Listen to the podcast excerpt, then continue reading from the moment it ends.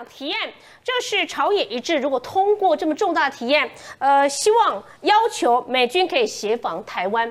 代表的意义是什么？包括有台美复交，来想请教是张将军，包括的是于北辰。以前台湾跟美国之间存在什么的关系？过去美军都没有协防台湾吗？最近的攻击不断的扰台，美军都没有帮忙吗？包括一九九六年，当时南北两地不是两艘航母吗？这到底代表什么？来，张将军，这个美军协防台湾呢？从一九五零年，从民国三十九年一直到民国。六十八年啊，这整个是美军协防的这个这个机会。那在这个美军协防台湾，在民国四十四年呢，成立了美军协防台湾司令部。我们知道那时候司令部的位置在台北市的现在的美术馆那边。那么还有彩虹宾馆那个地方，以前就是美军协防台湾司令部的位置。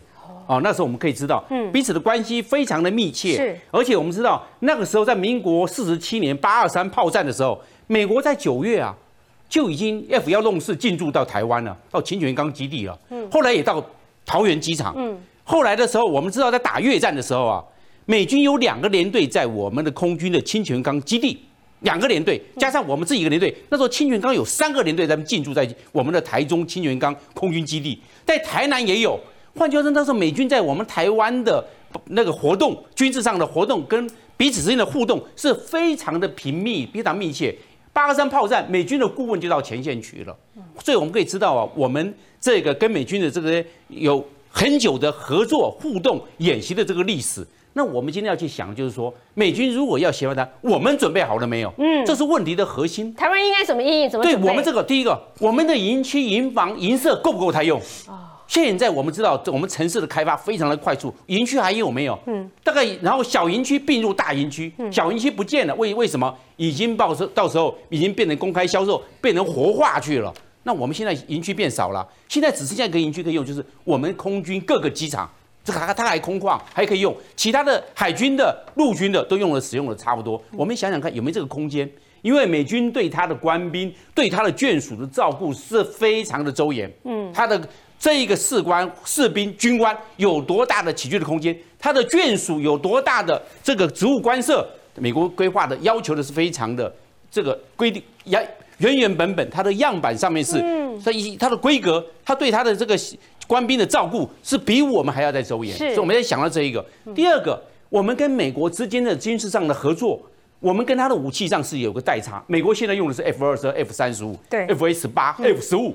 我们是第四代，它是第五代，哎，这个整个武器系统是完全不一样，我们能不能跟得上？这个我们都要去考量。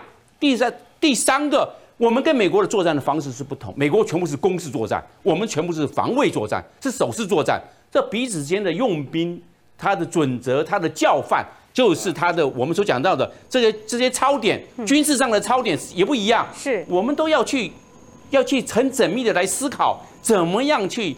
把这个条件形成成熟之后，不然没有客观的条件，可以有主观的行动。所以，我们这方面还要再去多方的去琢磨。最后的，就是说，我们将来在彼此之间协防的时候，彼此之间的任务分配在哪里？我们的语言能力够不够？我们的沟通有没有沟通互动有没有问题？这都是我们要全班去考量的。嗯，所以我们看看这些种种的这些这些问题，有以前的，我们知道从民国六十八年到现在。已经四十年了，我们没有这方面的经验。现在要恢复，我们非常的欢迎。为什么？能够让我们的国家军力上、国防上、区域安全上面能够有很好的保障，那我们何乐而不为呢？嗯。而且我们希望快一点，越快越好啊！早点复交啊，早点有这军事上的协防，这样我们的国军的整个战力就强大了。所以刚才小军也有讲，中华民国是我们最大的公约数，不管执政党、在野党、各党各派都是这样子。我们只要大家团结一心，我们。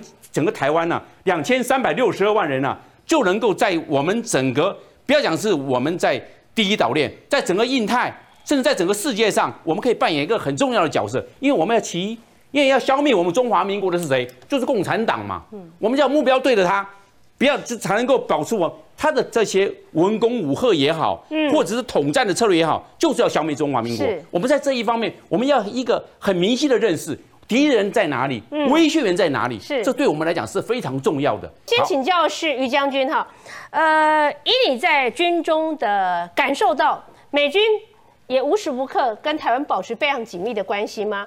那我想请教是贵党，因为现在还是国民党员嘛，哈，呃，如果这个提案过的话，国民党还要坚守跟中国是一个中国吗？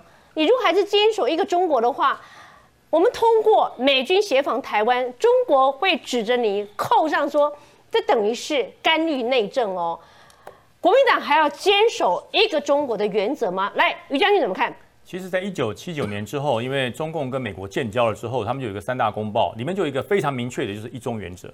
那美国也是针对这个原则在遵守。嗯，那长期以来就是两岸的默契也是用一中原则。可是现在已经到了一个走到最末端的时候。嗯，你遵守一中原则，他不是遵守一中原则，对岸他遵守的是他遵守的是一国两制。他要的是一国两制，他没有跟你原则，他没有跟没有各表的空间嘛。是，所以说现在中国国民党今天提出了这个两个两个提案。不外乎第一个建交，第二个驻军，这两个是连接在一起的。不建交如何驻军？嗯，两个国家之间没有邦交关系，我的军队是不能到你家的。况且，呃，早期的时候在军中，我们不管做任何的演习，美国的军人他是不能穿军服到我们部队，因为我们没有关邦交关系。我们到美国去受训，我们也不能穿军服去，我们穿的是西装，甚至是一个没有阶级的衣服去，因为两个国家没有邦交关系。所以未来，其实我觉得国民党这一次哈。如果他推出了这两个建议案，一个建交，一个驻军，其实间接就告诉你，我要明确的告诉对岸，我是一个完整的国家。嗯，我觉得这一点是值得大家庆幸。至少我们站在为保卫中华民国的平台上，不分党派，嗯，一个目标就是要把解放军给守住。你不要过来，你千万不要过来。